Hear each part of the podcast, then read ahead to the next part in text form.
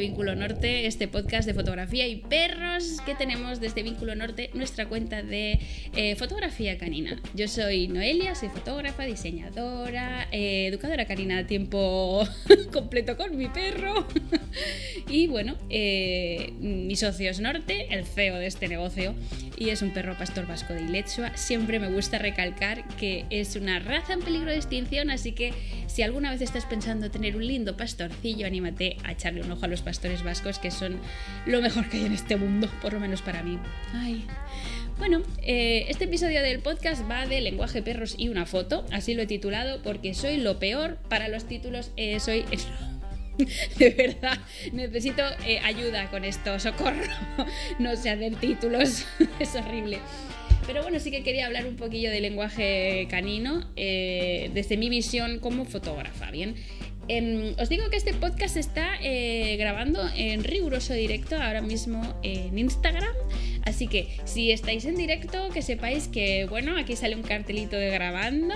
Eh, me recuerda muchísimo a, esas eh, habitaciones con la bombilla roja en los cuartos oscuros de, bueno, donde revelábamos fotografías y no se podía pasar, ¿no? Pues eh, aquí sí podéis pasar, pero eh, voy a estar pendiente de la grabación de este podcast mientras dure el cartelito de grabación de podcast.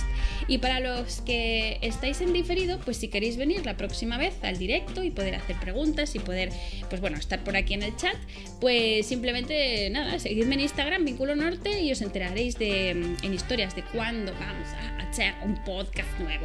Ahora cuando termine de darle al botón de grabación, me quedaré con la gentecilla que se haya animado a quedarse por el chat. Así que eh, vamos a empezar con el tema de, hoy, ¿vale? Como os digo, lenguaje perros y una foto, ¿vale? bueno, pues eh, la verdad es que si hay algo que siempre recomiendo es un buen curso de lenguaje canino. Mm, esto es vital, ¿no? Para lo que sea. ¿eh? Si tienes perro, aprende lenguaje. Si trabajas con perros, aprende lenguaje.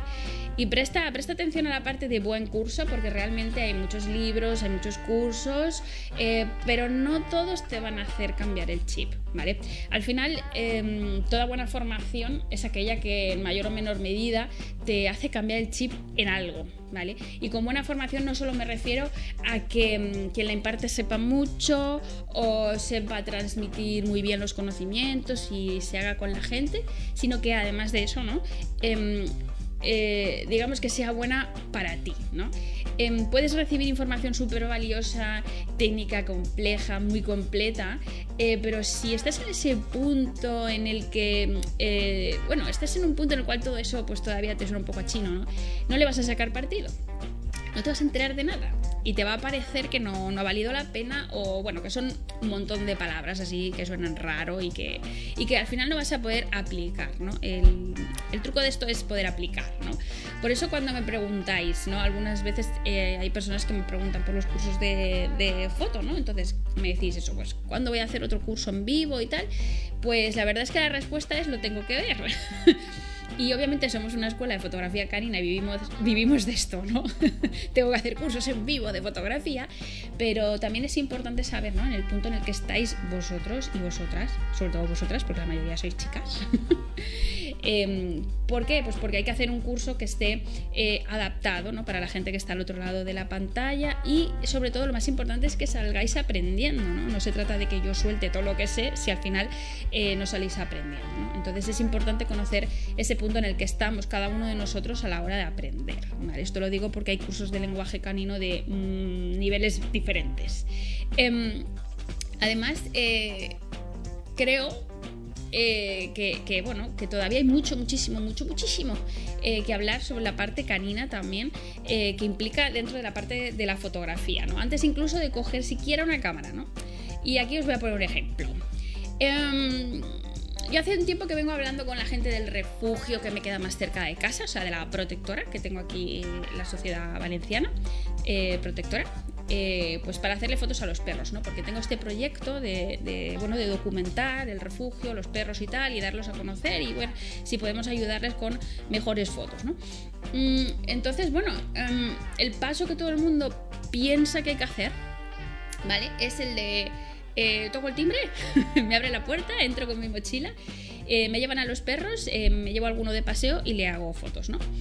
Mm, pues para mí eso pues no, no, debería de ser así, ¿no? Y no digo que no se pueda hacer porque se hace, ¿no? De hecho, yo puedo llevar a un perro de paseo, hacerle cuatro fotos y se las puedo hacer sin problemas, se puede por supuesto, pero eh, cuando quieres verdad, eso hay que trabajarlo, ¿vale? Eso sí que creo que hay que trabajarlo. Tú imagínate, voy a poner un caso, un caso humano, aunque yo no soy muy de poner ejemplos humanos porque creo que la percepción del mundo no tiene nada que ver entre perros y humanos, pero para que os hagáis una idea. Imagínate, ¿no? Que tú em, quedas con una amiga y esta viene con otra, ¿no? Y, resulta que es fotógrafa y la chica, pues de pronto se pone a, hacer, a haceros fotos, ¿no? A ti, a ti y a tu amiga, ¿no? Yo creo que tú lo verías así, sin conocerla de nada, como una intromisión. No sabes mm, para qué hace fotos, por qué, a mí, ¿no? Eh, nosotros pensaremos, ¿esta para qué va a usar las, fotos estas que está haciendo, no? Eh, ¿Por qué le intereso yo? ¿Y esta por qué me hace fotos a mí? ¿Y qué va a hacer con eso, no? Entonces, bueno, son dudas em, que, que, bueno, que al final las vas a expresar, ¿no? Porque tu interior se refleja en tu exterior. Esto, esto es así, ¿no? Entonces no vas a quedar bien en las fotos, no te vas a reconocer, ¿no?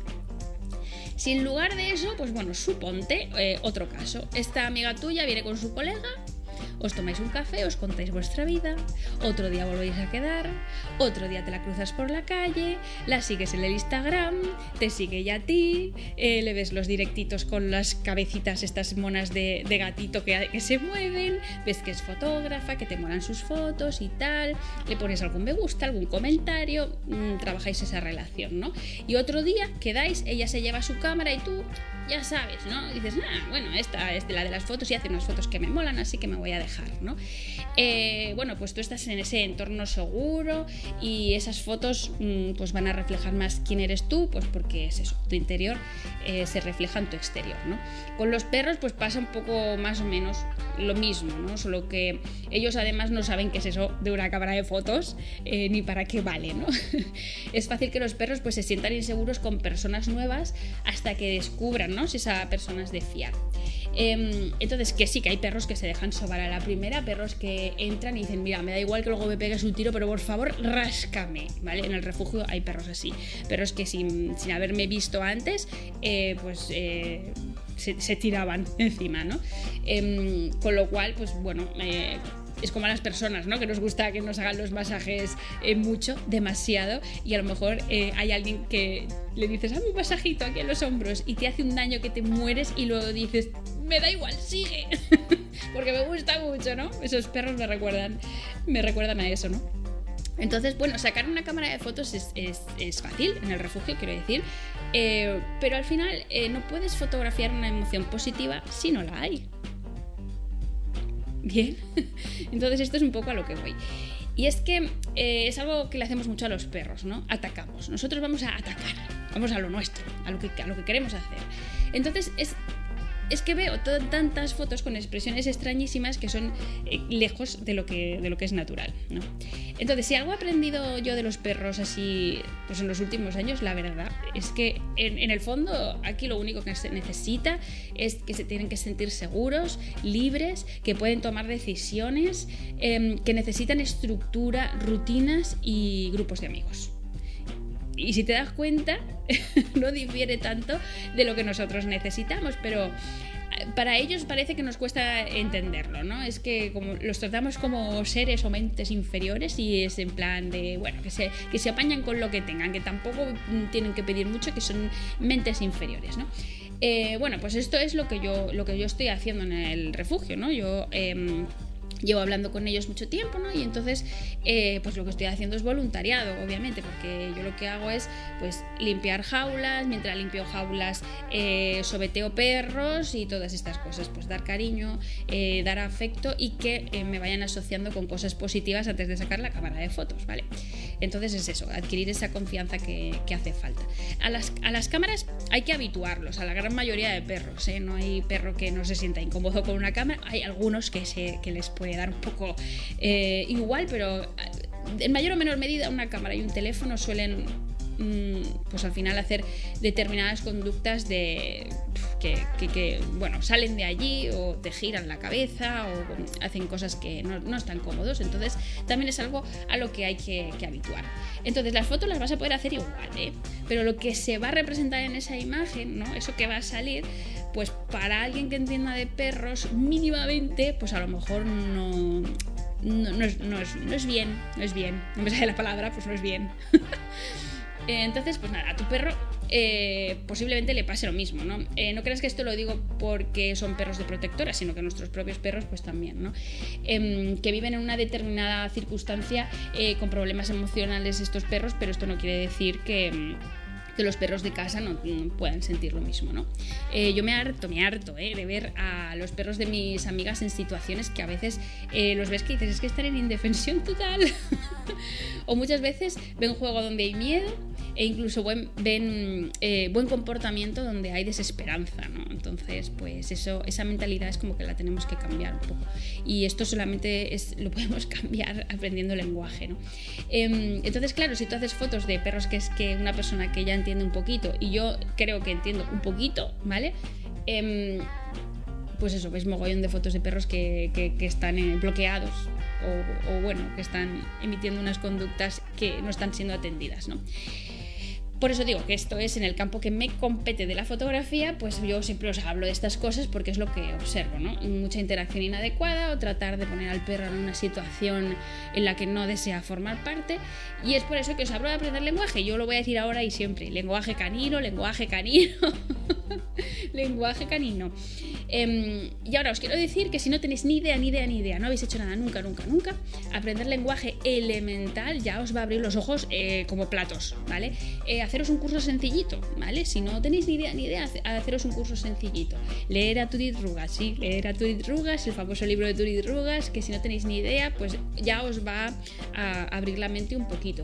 O ver las infografías de Lily Chin, que también tiene un libro que así escuetamente hace unos dibujos así eh, de las expresiones de los perros y las eh, un poco traduce, pero bueno, esto al final eh, es como mm, algo muy pues muy elemental, ¿no? Os voy a poner otro ejemplo maravilloso y esta vez creo que lo vamos a entender genial.